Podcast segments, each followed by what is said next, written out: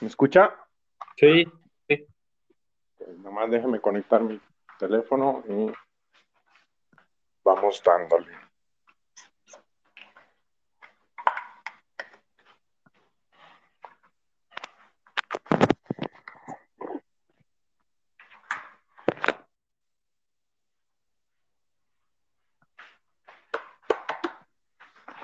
Lo vamos ahí.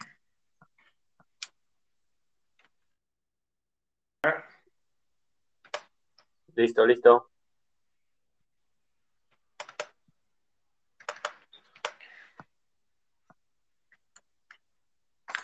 Bienvenidos a su podcast de actividad física favorito, Podcast, donde de manera conjunta Silvestre Cardiel y Eric Villicaña. Ah.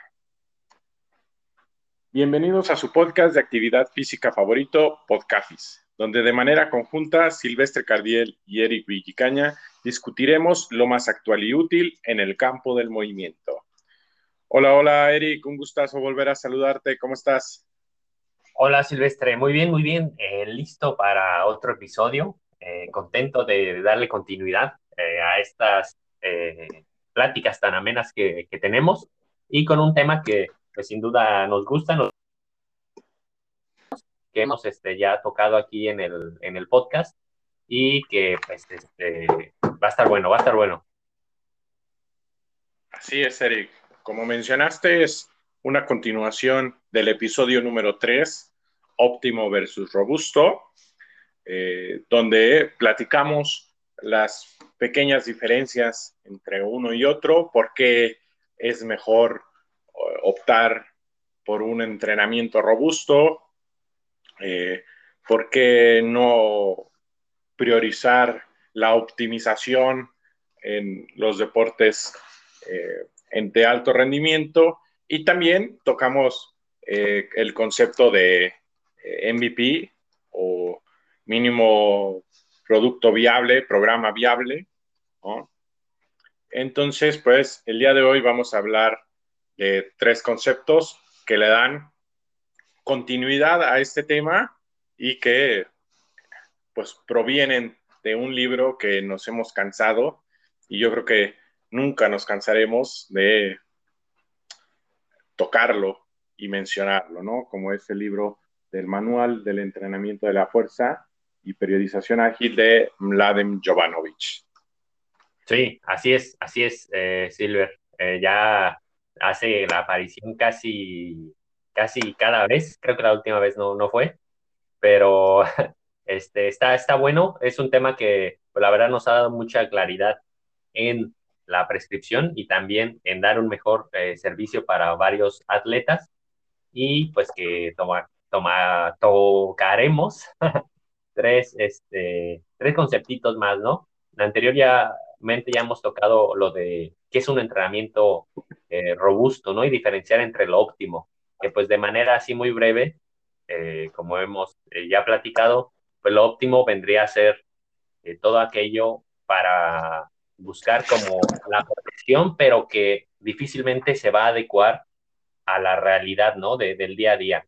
Que eh, podemos, por poner un ejemplo y que quede claro antes de empezar, lo óptimo es, ok, yo quiero que la persona entrene eh, por cada grupo muscular mínimo 16 series a la semana, ¿no? Para buscar la hipertrofia óptima. Pero sabemos que a lo mejor esa persona va empezando y si yo logro colocar ese volumen, no lo va a, no lo va a lograr hacer, ¿no? O por su trabajo, no va a dormir bien, no lo va a completar. Entonces queremos algo más robusto, ¿no? Que haga frente a esa variabilidad de la vida y que le dé un estímulo eh, necesario.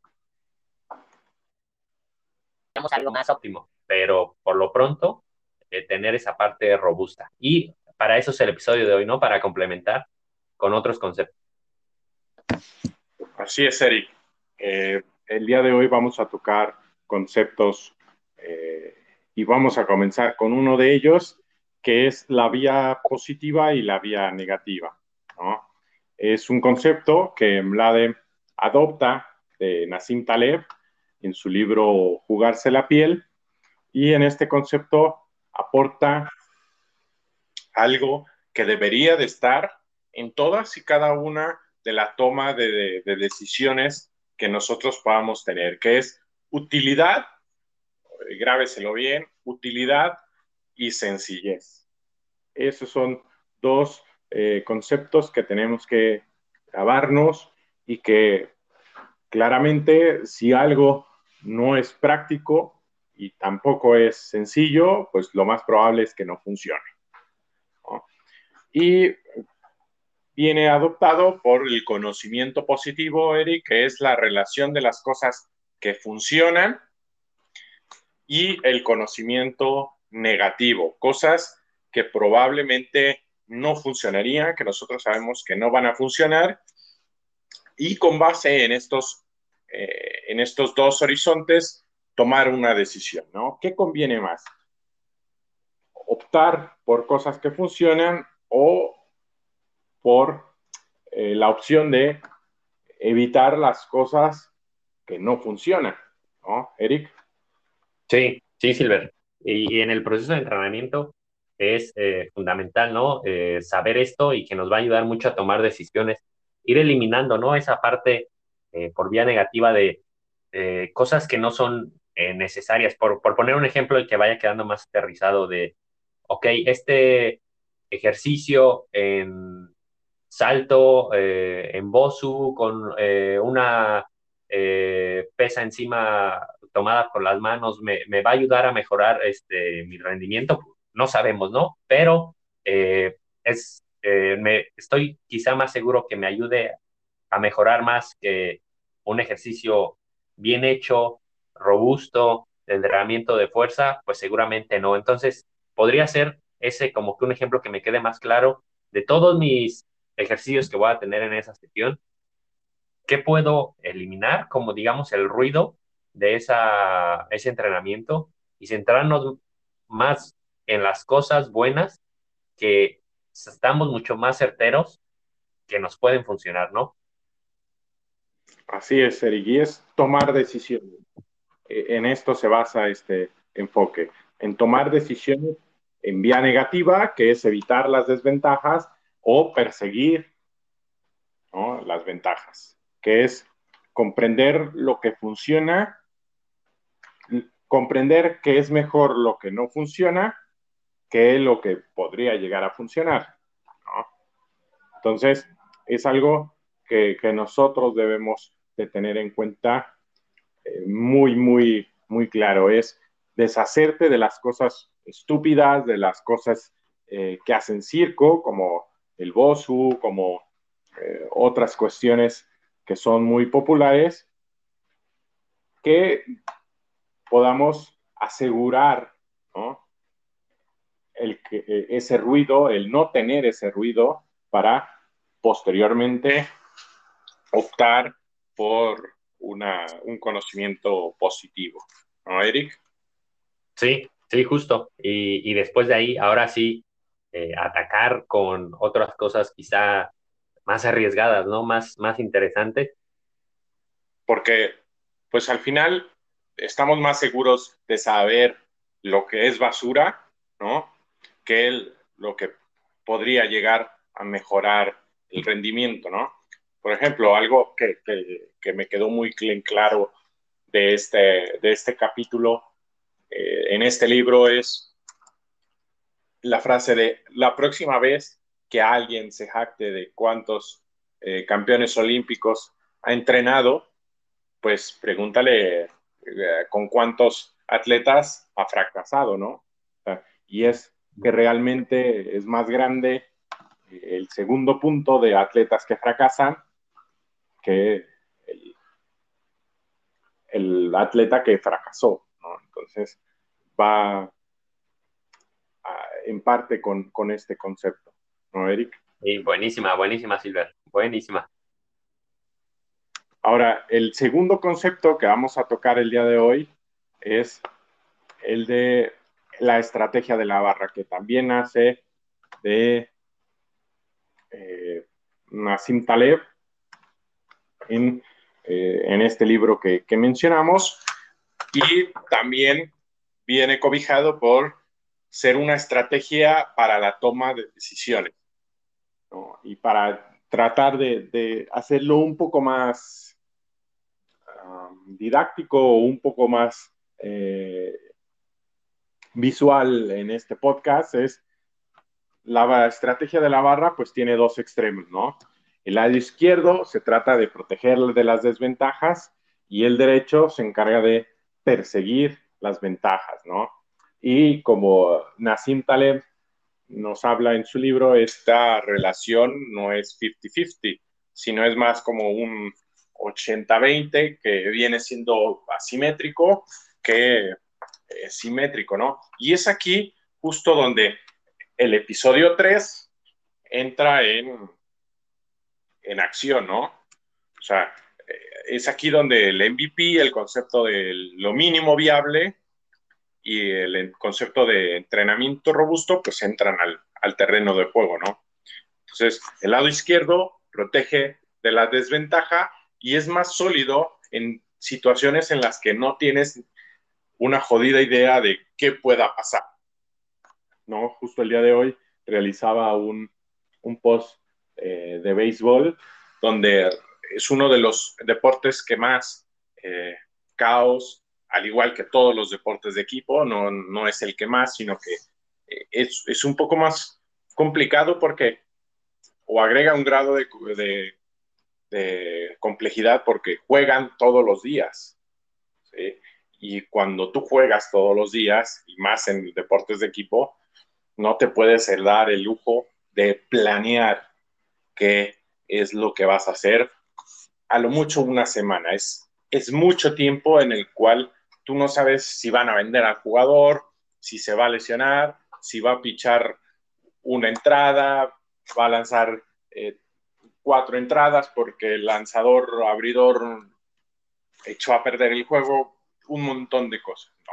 Entonces es este concepto del lado izquierdo, pues eh, trabaja con proteger de las ventajas, de las desventajas, todo lo que no sirve, echarlo afuera, todo en, la resolución más baja y crear un programa suficientemente bueno o que podríamos catalogar como microdosis. Pero bueno, ya es otro concepto que hablaremos eh, posiblemente en otro, en otro capítulo, ¿no? Y con esto, evitando todo lo que no sirve, todas las cosas innecesarias, pues evitas la catástrofe, el echar a perder las cosas con algo que no, que posiblemente no funcione. Y el lado derecho, por su lado, pues eh, es un lado que persigue las ventajas y que muchas veces, pues sí, ¿no? es un concepto un poco más agresivo y que no deberíamos de tener eh, como una prioridad, ¿no, Eric? Sí, sí, Silver, sí, totalmente. Eh, para igual ponerlo otro ejemplo, ¿no? Y en un nivel así bajísimo de, de. Eh, ya, ya no solo en el día a día, sino, por ejemplo, en, unas, en un ejercicio, en un entrenamiento, una relación, digamos, más 50-50, por ejemplo, sería, si son cuatro series, que luego lo he visto, ¿no? O, luego uno lo ve, que buscamos como eh, empujar mucho y, queremos este, lograr como que siempre un récord personal o cosas así, y decimos, ok, eh, primeras dos series con este porcentaje, digamos, más controlado. Las últimas dos, no sé, busca un récord de repeticiones o de peso levantado pero pues esto realmente nos pone en una situación pues bastante riesgosa, ¿no? Y desde, incluso desde ese nivel de resolución de una serie, es mucho más este, prudente, por así decirlo, proteger primero lo que yo quiero desarrollar y decir, ok, haz tres series bien, por así decirlo, y la última, si quieres, solo la última, ahí puedes forzar un poquito más, le puedes decir a la persona para eh, sienta esa parte de que a veces necesitan, ¿no? Los deportistas, uy, sentí que un poco, este, sufrí un poquito hoy en esta eh, sesión, ¿no? Ya se va como contento, ¿no? Pero tú ya sabes que lograste lo que querías desarrollar con ese ejercicio, con ese individuo, y, no te arriesgaste de más por eh, distribuir el estrés de una manera muy agresiva, ¿no? Sino que estamos protegiendo lo que nos interesa eh, desarrollar en cada uno de los deportes. Así es, Eric. Y una vez que protegemos, ahora sí eh, podemos conseguir esas, esas ventajas, ¿no? Y esas eh, adaptaciones que nos dan el, empujar del techo un poco, ¿no? Y, algo que debemos de evitar es quedar en el limbo, ¿no? En el protejo desventaja, pero también en la misma resolución eh, pues voy y, cosecho algo de ventajas. Es algo muy, muy peligroso que deberíamos evitar completamente. Y me quedó muy grabado de, del episodio con Alan, en el episodio 17, que lo peor que puedes hacer es quedarte en medio de la barra. Entonces, primero uh, vas a proteger las desventajas y después, ahora sí, puedes perseguir eh, esos nuevos récords o, aquello que podríamos eh, perseguir de una manera menos frecuente. ¿No, Eric? Sí. Y el tercer concepto, Eric, es la aleatorización, algún concepto que eh, Mladem eh, pone en práctica bastante, bastante bien, pero que además también, y lo voy a platicar un poco más adelante, eh, mencionan mucho en el libro Amplitud de David Epstein. En la aleatorización aprendemos mejor cuando mezclamos nueva información con la que ya, con la que ya sabemos. Sí, Silver, totalmente de acuerdo, porque al final de cuentas eh, entendemos y, pues diferentes enfoques nos, nos han dado y nos han dejado claro que pues, ser mucho más flexible y saber aprender y elegir entre pues diferentes opciones para lidiar con la impredecibilidad de que nos encontramos en un mundo real, pues es, es de gran valor, ¿no? Esto no solo implica pues encontrar nuevas formas de, lidiar con el mundo y es más superior a solamente sobreentrenar viejos eh, patrones, ¿no? De ahí también entra mucho esta parte que recuerdo en el, esta metodología, ¿no? De no solamente eh, repetir todo de manera constante, sino la repetición eh, sin repetición, ¿no? O también lo que conocemos eh, de, por otro enfoque, el entrenamiento o el aprendizaje diferencial, donde pues nos exponemos a una gran variedad de, de estímulos y a partir de esa variedad pues vamos este, formando otro mucho más global y más robusto.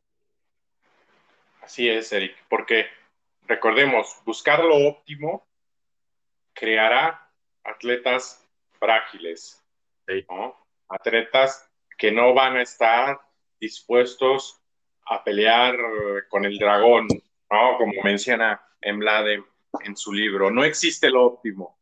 Lo óptimo es un sueño húmedo de, de muchos entrenadores, de muchos científicos, donde buscan dar en el clavo mejor, cuando muchas veces lo mejor es eh, algo que podría ser lo peor, ¿no? Por así decirlo. Lo, mejor eh, prácticamente no existe, lo óptimo no existe.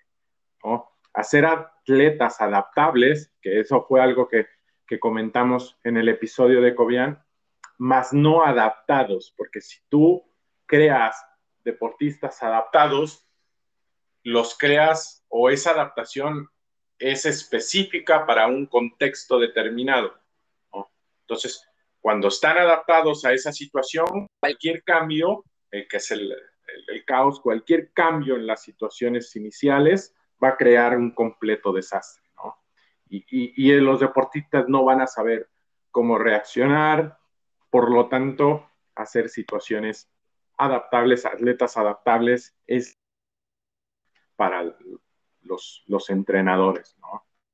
Y aquí eh, recordando una cita eh, del libro de, Amplitud, eh, David Epstein, el cual recomiendo completamente, es que el conocimiento, al igual que el entrenamiento, tiene que ser flexible, flexible para que sea duradero. ¿no? Y, eso es algo que muchas veces no entendemos y que David Epstein en este capítulo Y en este libro lo, lo plasma bastante, bastante bien. No solo necesita durar, sino también ser flexible, que persista el conocimiento, la adaptación, para que sea útil en una eh, amplio, en, amplios contextos indeterminados y que muchas veces pues son impredecibles, ¿no? Eso conduce a que a veces pensemos que no estamos teniendo un rendimiento instantáneo, porque eso es a veces lo que te da este enfoque, que no estás mejorando en nada, que, te pareces estancado, pero en realidad estamos siendo flexibles a estos, aprender y, emplear situaciones en diversas eh, condiciones que pues nos dan esta aleatorización, ¿no? Y que al final de cuenta, pues nos van a ser deportistas robustos, fuertes, atléticos, fuertes, eh, rápidos, veloces, eh, que salten alto, sino que muchas veces, y es más en, deportes que están muy plasmados, como el fútbol, o, o por ejemplo, en el fútbol americano, que muchas veces se cree que el coreback es uno de los deportistas más delgados, que eh, es prácticamente uno de los, o el más importante en el equipo, que solamente lanza, cuando en realidad, y esto viene por, no sé, el, el que tenía Tom Brady, que no era muy musculoso, pero todo jugador que fue, ¿no? Sin embargo, pues no todos los atletas son Tom Brady. Entonces, tienes que de las desventajas y crear corebacks, ¿no? En este contexto, más robustos, fuertes, que tengan una buena salud del hombro, que puedan eh, adaptarse a, determinadas situaciones en el juego. Lo que pasa eh, en el fútbol, ¿no? Hay algo que, que, que no comparto mucho, que es que el fútbol tiene que ser muy específico y la realidad es que no.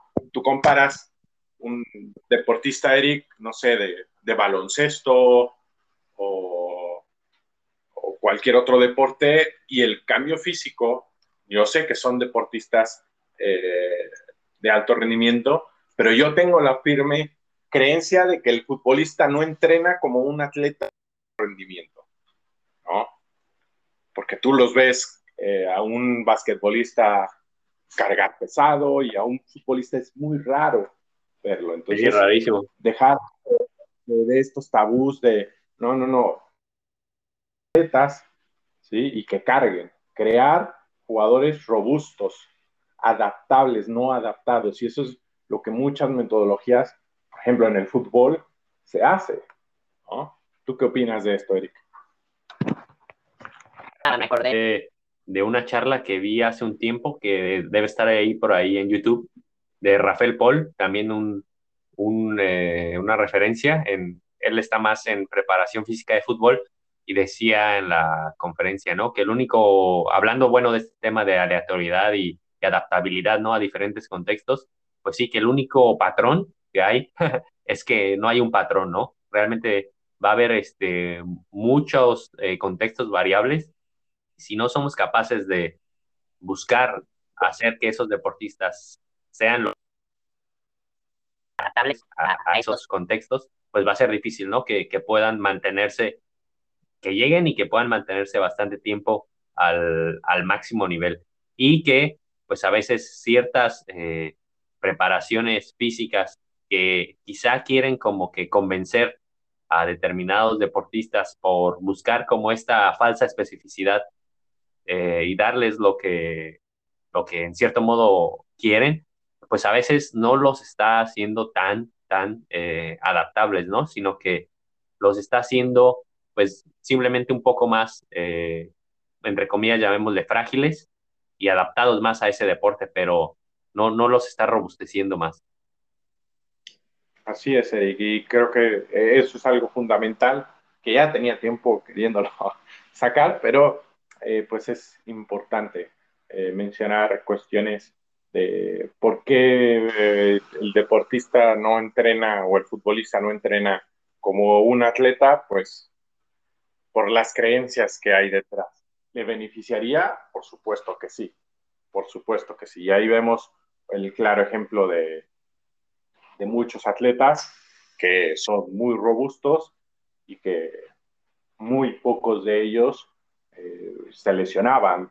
Yo, yo, me acuerdo, y hay una historia muy, muy grata de, de Javier Zanetti, ¿no? Sí. Que en el entrenamiento, al salir a la cancha, pues del vestidor a la cancha, el, el último lugar que estaba, pues era el gimnasio, ¿no? Entonces Javier Zanetti llegaba al gimnasio, hacía su, su entrenamiento previo al, sí, vaya, su activación o su entrenamiento previo a la práctica, y una vez finalizada la práctica, llegaba y se metía otra vez al gimnasio, ¿no?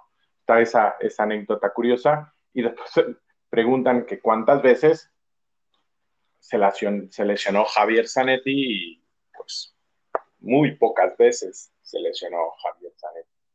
Entonces, así como él, hay muchos otros deportistas y, no hablábamos porque era en los años 90, inicio de los 2000, que había eh, estos enfoques metodológicos que vemos ahora, de, de, que es más circo que, propio entrenamiento y, y, que disfrazamos de la especificidad, pero al final